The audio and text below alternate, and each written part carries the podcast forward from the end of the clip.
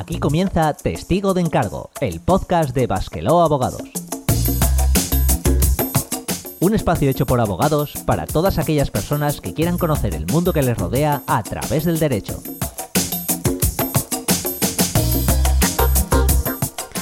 Saludos a nuestra audiencia. Aquí comienza una nueva edición de este programa en el que pondremos el foco en el empleo público. Si hace unas semanas os contábamos cómo funcionan los despidos del personal laboral y anteriormente también hablábamos de autónomos, hoy le toca el turno a los empleados públicos, popularmente conocidos como funcionarios, aunque la realidad de nuestra administración para muchas personas es bien distinta. Entraremos a ver cómo se puede entrar a trabajar en una administración, en qué condiciones y bajo qué circunstancias nos podremos encontrar si tenemos esa posibilidad. Y para ayudarnos nuevamente tenemos con nosotros en este programa a nuestra compañera Miren. Hola Miren. Hola Borja. La verdad es que funcionario se queda corto, ¿no? Yo creo que hay una realidad subyacente mucho más grande en la administración, ¿verdad? Sí, eh, lo que pasa es que quizás es un concepto demasiado amplio como para intentar tratarlo en un programa de 20 minutos, pero vamos a intentar hacer un acercamiento. Efectivamente, pues dicho lo cual, comenzamos. Este podcast está producido por Basqueló Abogados en colaboración con la asociación Eusconet y se distribuye bajo una licencia Creative Commons Atribución No Comercial 4.0 Internacional se permite copiar, distribuir y hacer obras derivadas sin un propósito comercial, siempre que se cite al autor. Ninguno de los contenidos de este programa debe ser tomado como una consulta o asesoramiento legal vinculante, ni como un servicio prestado. Toda la información sobre nuestras condiciones legales se encuentra disponible en nuestra página web www.basquelo.com.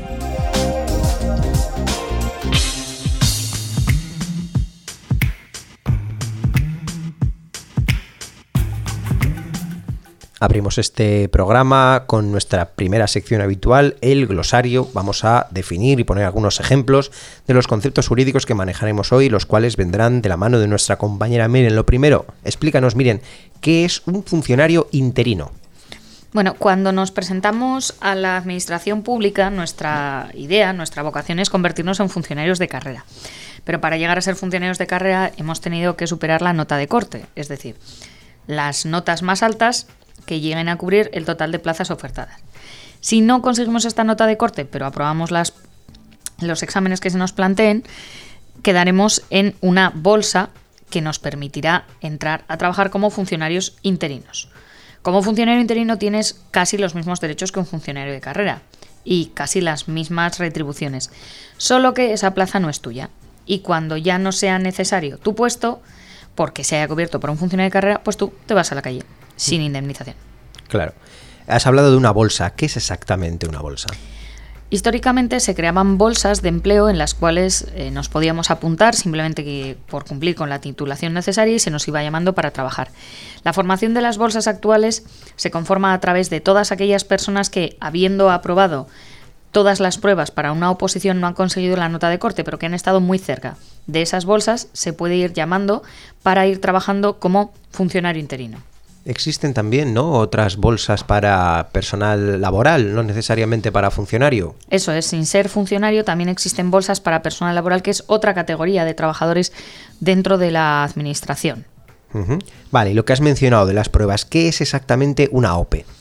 Bueno, para poder acceder a la administración tú tienes tres fórmulas. El concurso, en cuyo caso solo se tienen en cuenta méritos, trabajos, artículos que hayas desarrollado. La oposición, que es un procedimiento que va a tener en cuenta eh, las pruebas que tú hagas en el examen, los títulos como euskera, por ejemplo.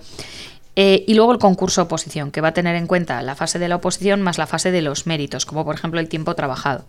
Entonces, una OPE, oferta pública de empleo, o OPO, eh, es el, procedimiento por el cual podemos entrar a formar parte de la administración como funcionarios de carrera. O sea, que nos van a mirar primero el currículum, luego después nos van a hacer pasar una serie de pruebas y luego ya si damos la nota más alta llegaremos a ser funcionarios de carrera y si no, pues igual nos meten de funcionarios interinos, ¿no? Pues nada, con esas definiciones ya podemos pasar a nuestra segunda parte. Si te gusta nuestro programa, suscríbete y recibe puntualmente nuestros nuevos episodios en Spotify, Evox, Apple Podcast, YouTube o Google Podcast.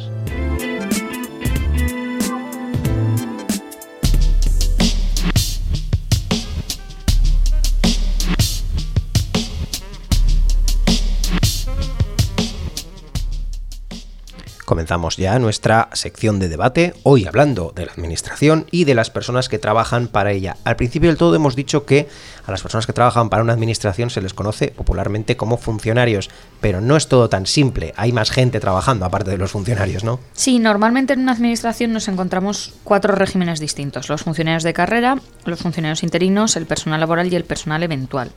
El funcionario de carrera es el que está realizando normalmente las tareas que son, dicen, de, protección de las potestades públicas, ¿no? Pues quien hace, por ejemplo, la concesión de, de, licencias o de nombramientos, el que nos impone una multa.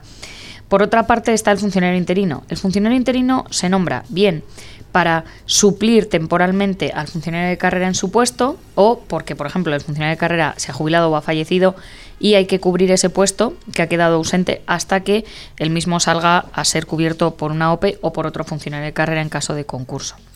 También se puede nombrar interinos cuando hay un pico de trabajo muy importante o cuando hay que llevar a cabo una aplicación de un, de un plan. Pues, por ejemplo, ahora con el tema del coronavirus ha habido que llevar a cabo planes para instalar el teletrabajo, pues eh, por ejemplo ahí se pueden nombrar interinos.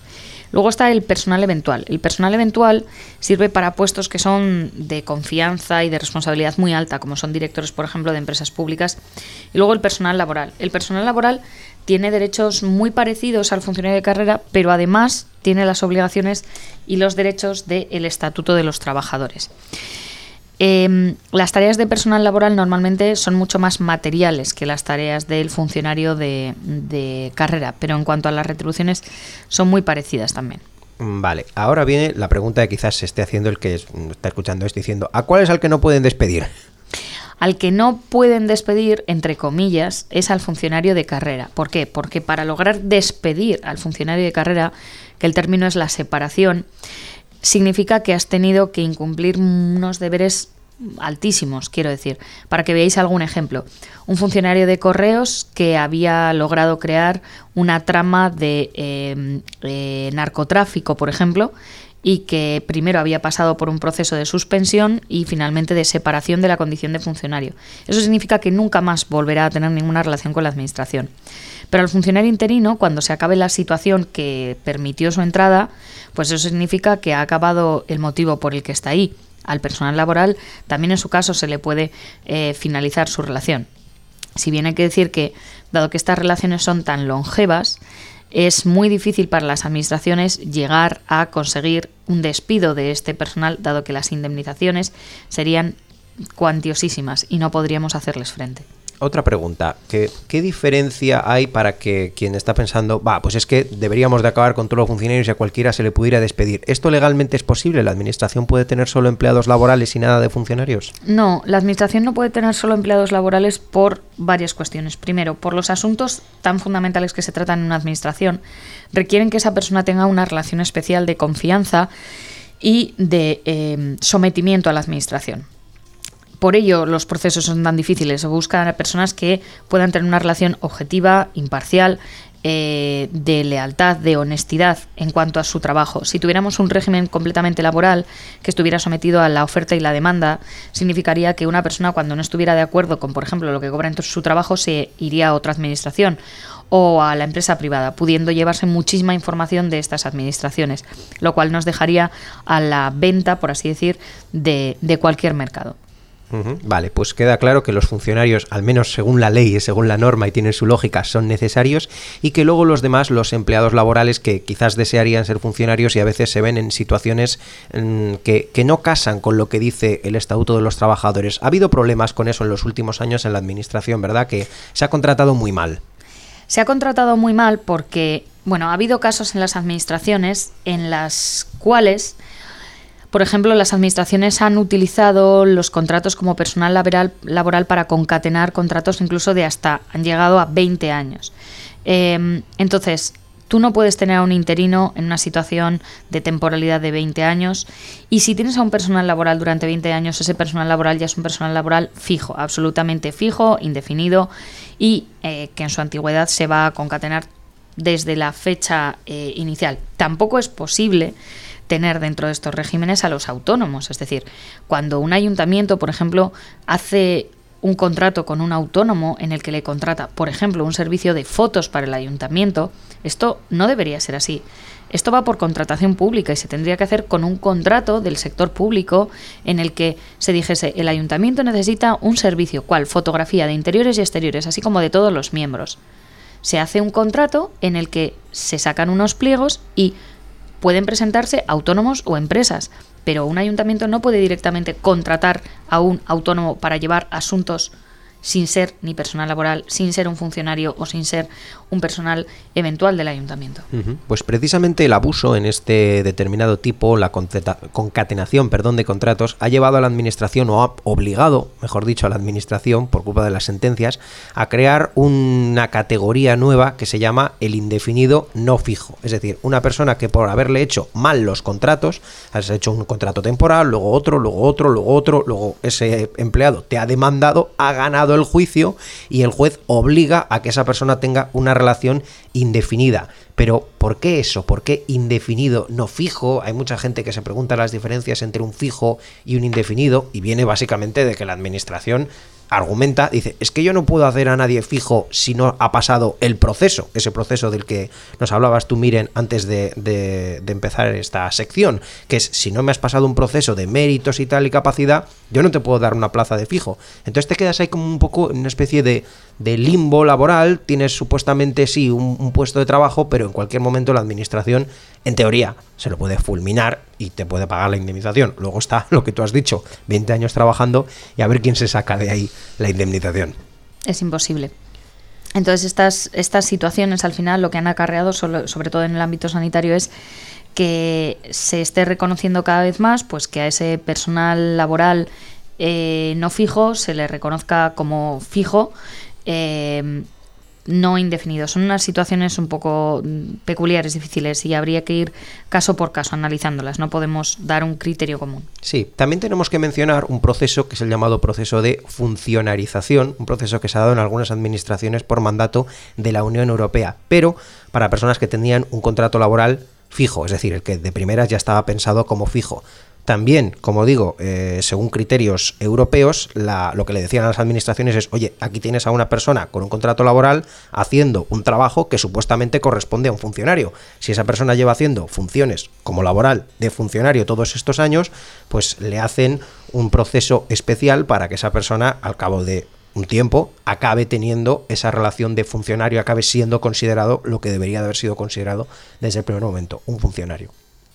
Desde luego son eh, varias las circunstancias que se le plantean a una administración y probablemente en los próximos años se le seguirán planteando, ¿verdad, Miren? No es, no es desde luego nada, nada sencillo o no va a ser nada sencillo para ellos consolidar toda esta situación de empleo en las administraciones.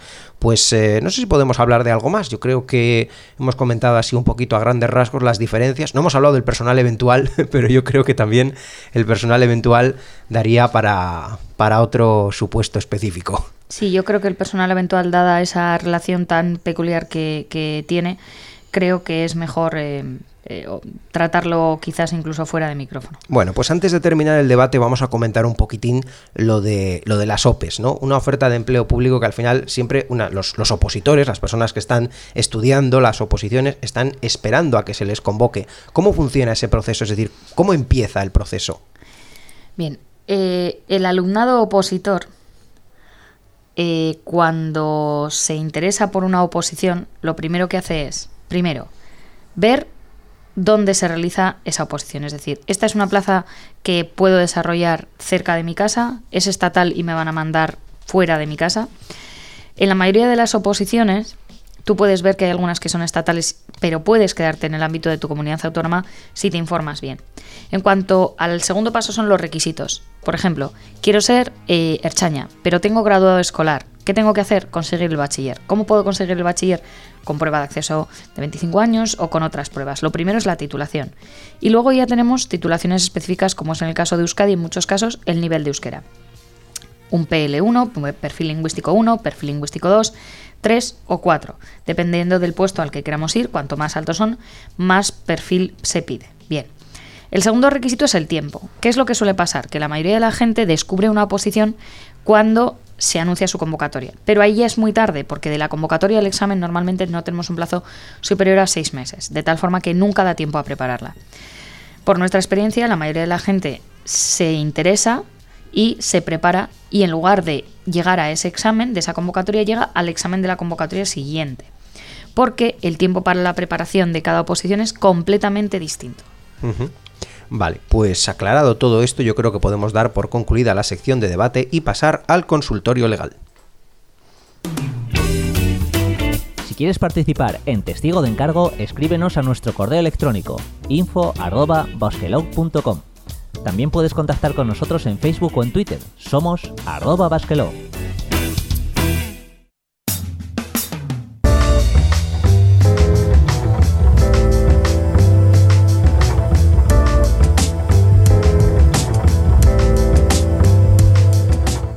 Abrimos aquí el consultorio legal. Como siempre, vamos a responder a las dudas que los oyentes, los clientes han mandado en nuestra página web o redes sociales, en este caso con la ayuda de Miren.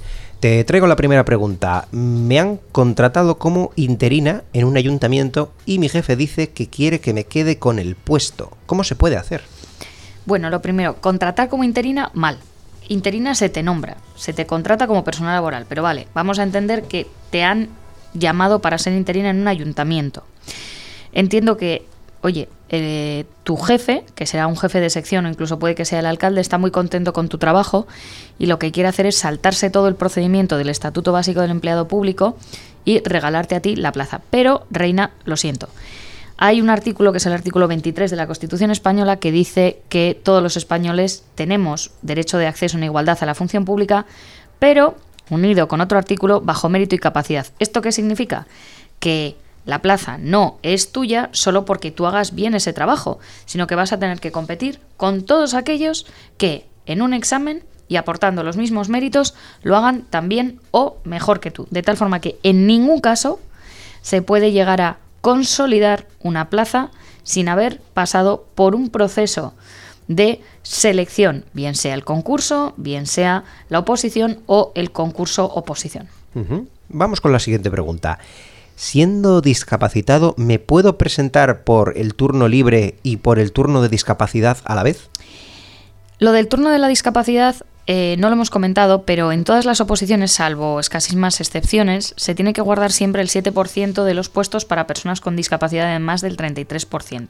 ¿Esto qué supone? Pues pongamos, por ejemplo, en una oposición de 300 plazas, pues que a lo mejor tenemos 20 plazas para personas con discapacidad. ¿De qué tipo? Psíquica, sensorial, física, de cualquier tipo, ¿vale? Esto supone que evidentemente te comparas con, mucha menos gente y entonces el ratio de ocupación por plaza es muy inferior.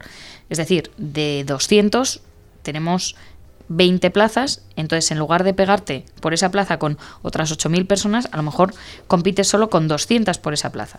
Pero esto no significa que te puedas presentar por los dos turnos. Es decir, si tienes una discapacidad puedes ir por el turno libre o por el turno de discapacidad, no por el turno de discapacidad y por el turno libre una oposición en la cual se permitiera a cualquier candidato presentarse dos veces, es decir, presentarse por un turno y presentarse por otro turno distinto para la misma oposición, para el mismo territorio, es inconstitucional. Vale, pues vamos con la tercera pregunta. Eh, me han despedido y quiero presentarme a la OPE de Osakidecha. ¿Me da tiempo? Bueno, esa es una pregunta peculiar. Sobre la OPE de Osakidecha. La OPE de Osakidecha acaba de ser eh, anunciada, que no es lo mismo que convocada. Tenemos pendiente la convocatoria y eh, los exámenes, ¿vale? Eh, Osakidecha va convocando normalmente cada dos años, es decir, convoca, examen y al año siguiente convoca y al año siguiente examen. De tal forma que te puedes preparar para intentar hacer el examen de esta próxima convocatoria. En caso de que no llegases, te puedes seguir preparando para la siguiente convocatoria. ¿Por qué digo esto? Porque el tiempo de preparación de cada persona es absolutamente dispar. Es decir, eh, hay personas que pueden tardar ocho meses y hay personas que pueden tardar año y medio. Cada persona tarda un tiempo. Otra cosa es el tiempo en el que cualquier centro puede tardar en dar un temario. Ahí lo mejor es que acudas a un centro formador donde te puedan indicar cuál es el calendario previsto para la formación de la oposición. Bien, pues si es vuestro caso y os habéis quedado con alguna duda después de todo esto, recordad que podéis hacernos llegar esas dudas o preguntas usando nuestro email, nuestro formulario web o escribiendo a nuestras redes sociales.